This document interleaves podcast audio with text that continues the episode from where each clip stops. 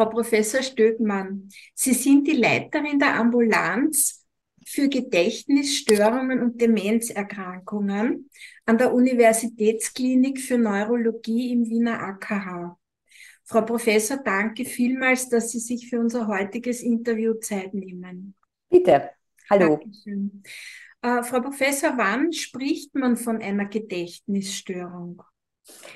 Ja, ist gar nicht so einfach zu sagen. Ich denke immer, wenn Menschen bemerken, dass sie sich etwas nicht mehr merken, äh, dass sie sich zum Beispiel Alltagsinhalte nicht mehr merken, Termine oder Dinge, die sie mit ihrem Partner oder Partnerin, Freunden besprochen haben äh, und das regelmäßig auftritt und immer wieder auftritt und äh, diejenigen auch stört und vielleicht auch vom Umfeld immer wieder kommentiert wird, dann würde ich schon sagen, dass es wirklich eine Gedächtnisstörung ist, wobei sicher die Abgrenzung zum normalen Altern oder zu einer normalen Alltagsvergesslichkeit gar nicht immer einfach zu treffen ist. Mhm. Äh, besonders bei kranken Menschen, die Medikamente nehmen, aber auch nach Covid hört man das immer wieder, dass es zu Brain Fog oder Gedächtnisstörungen kommt. Wie kann man das äh, einordnen? Ja, wieder ähnlich. Es gibt einfach zahlreiche Dinge im Leben, die zu einer Verschlechterung meiner kognitiven Fähigkeiten beitragen können. Also das kann zum Beispiel eine schlechte Lebensphase sein, eine depressive Verstimmung. Das kann tatsächlich auch der Einfluss von Medikamenten sein. Das kann auch äh, im Rahmen von Covid oder überhaupt auch im Rahmen von schweren Infektionskrankheiten im Nachhinein eine Verschlechterung des Allgemeinzustandes sein. Äh, es ist immer die Frage, wie lange hält das an? Was ist sozusagen rundherum passiert? Das muss man sich eigentlich in einem Anamnesegespräch einfach in Ruhe anhören. Und wo liegt, kann man das überhaupt feststellen? Wo liegt die Grenze zwischen einem normalen Vergessen und einer wirklichen Gedächtnisstörung? Ja, also prinzipiell machen wir es so, wenn wir im Anamnesegespräch den Eindruck haben, dass es sich wirklich um eine, eine Gedächtnisstörung im Sinne der Entwicklung einer leichten Demenz handeln könnte, dann überweisen wir die Patientinnen zu Neuropsychologinnen. Mhm. Und die machen dann einen sehr ausführlichen Test, der ist auch durchaus anstrengend. Und diese äh, Sachen, also da gibt es äh, Bereiche Gedächtnis, Aufmerksamkeit, Sprache und diese Leistungen werden dann verglichen mit jeweils Frauen, Männer der ähnlichen Altersgruppe und des ähnlichen Bildungsgrades.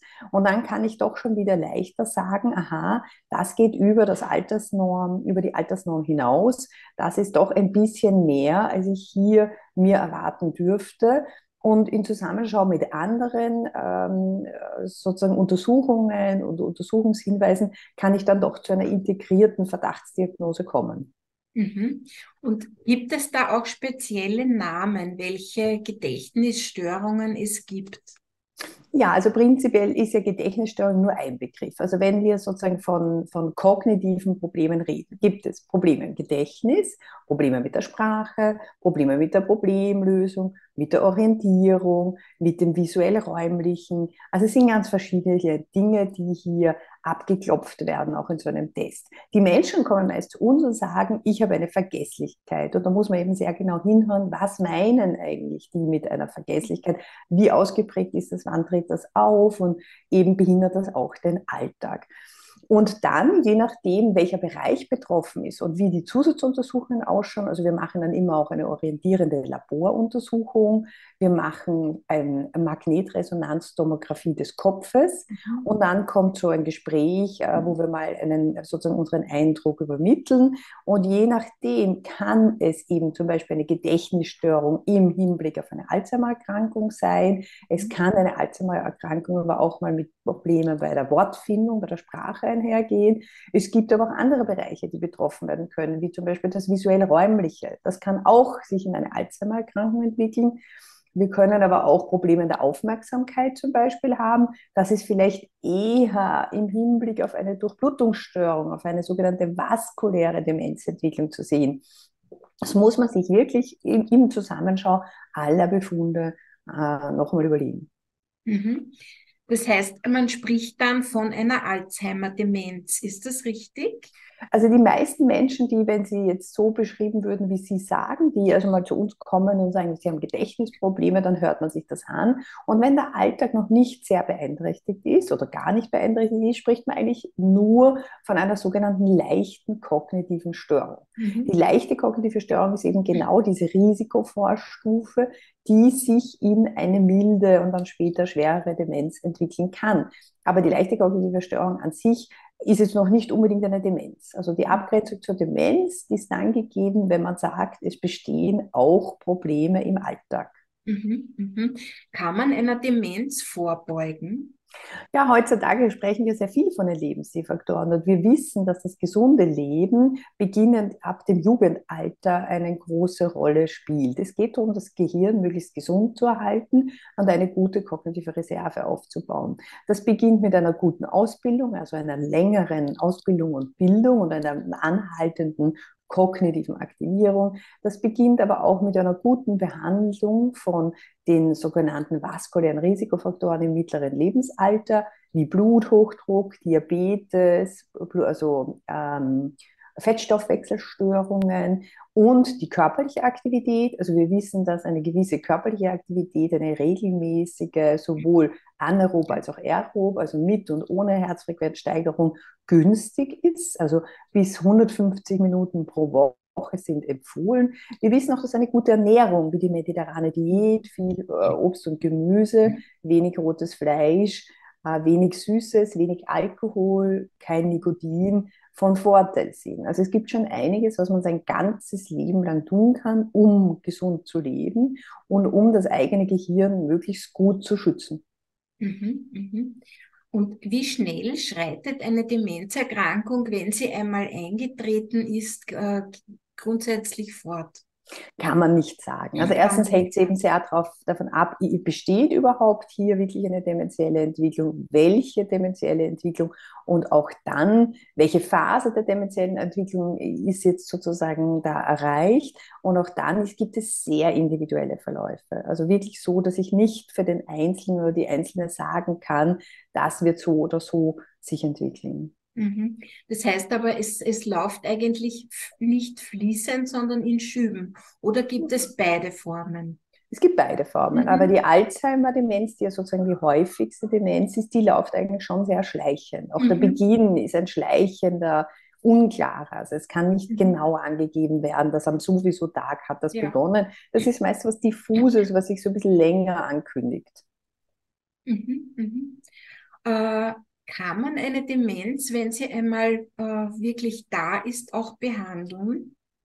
Ja, prinzipiell haben wir sehr wohl seit 20 Jahren die zugelassenen Antidementiva, die sind vor allem für die Alzheimer-Erkrankung mhm. zugelassen mhm. und die haben jedenfalls nachweislich in vielen Studien gute Effekte gezeigt.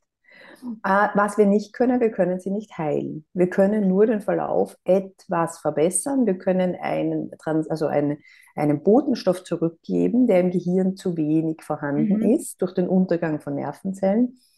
Aber wir können nicht wirklich das Eiweiß, das die Erkrankung auslöst, behandeln. Mhm. Noch nicht, weil es ist mhm. eben so, dass wir jetzt 2024 vielleicht äh, die Zulassung von solchen Medikamenten auch erwarten, okay. wo wir dieses Eiweiß, das Amyloid Beta, das bei der Alzheimer-Erkrankung so wichtig ist, behandeln können. Aber das ist wahrscheinlich, wenn es zugelassen wird, unter sehr strengen Bedingungen nur zugelassen. Also für eine mhm. kleine Patientengruppe in ganz frühen Stadien und äh, hat einige sozusagen äh, Dinge wie auch schwere Nebenwirkungen, die man sicher dann im Einzelfall ganz gut besprechen muss. Ja. Frau Professor, ich habe vorige Woche ein ganz interessantes Interview gehabt zum Thema äh, transkranielle Pulsstimulation als Forschungsthema äh, bei Alzheimer. Wie stehen Sie da dazu? Also es ist auf jeden Fall ein sehr interessantes Forschungsthema, aber als Therapie für mhm. schon Betroffene empfehlen wir es nicht, ja. weil einfach die Studienlage nicht gut genug mhm. ist um es freien Herzens zu empfehlen. Mhm. Und es wird ja derzeit auch ähm, mit, äh, gegen Geld angeboten, ja. ähm, sodass wir ähm, das einfach nicht empfehlen können, dass Menschen so viel Geld ausgeben für eine Methode, die nicht komplett gut ja. untersucht ist. Ja, das heißt, wir, wir brauchen noch Zeit und hoffen, genau. dass da viele Dinge zusammenspielen und, und Lösungen finden für, für dieses doch sehr große Thema. Und Absolut. Mhm. Frau Professor, es sind ja Angehörige auch schwer betroffen mhm. von Demenzerkrankten. Was können Sie denn diesen Angehörigen mitgeben? Wie kann man denen behilflich sein? Ja, also tatsächlich sind die Angehörigen enorm belastet, mhm. äh, auch schon manchmal am Anfang, weil die Betroffenen oft nicht so eine Krankheitseinsicht haben, aber auch später durch diese wieder, sich wiederholenden Fragen äh, und durch die zunehmende Übernahme von Alltagsdingen, die mhm. Angehörige leisten müssen. Und ich kann nur empfehlen, sich an eine der Unterstützungsorganisationen äh, zu wenden, die es in Österreich eigentlich schon sehr weit gibt also es gibt von der Caritas, von der Caritas Sozialis Angehörigengruppen, es gibt Selbsthilfegruppen wie Alzheimer Austria oder Promens.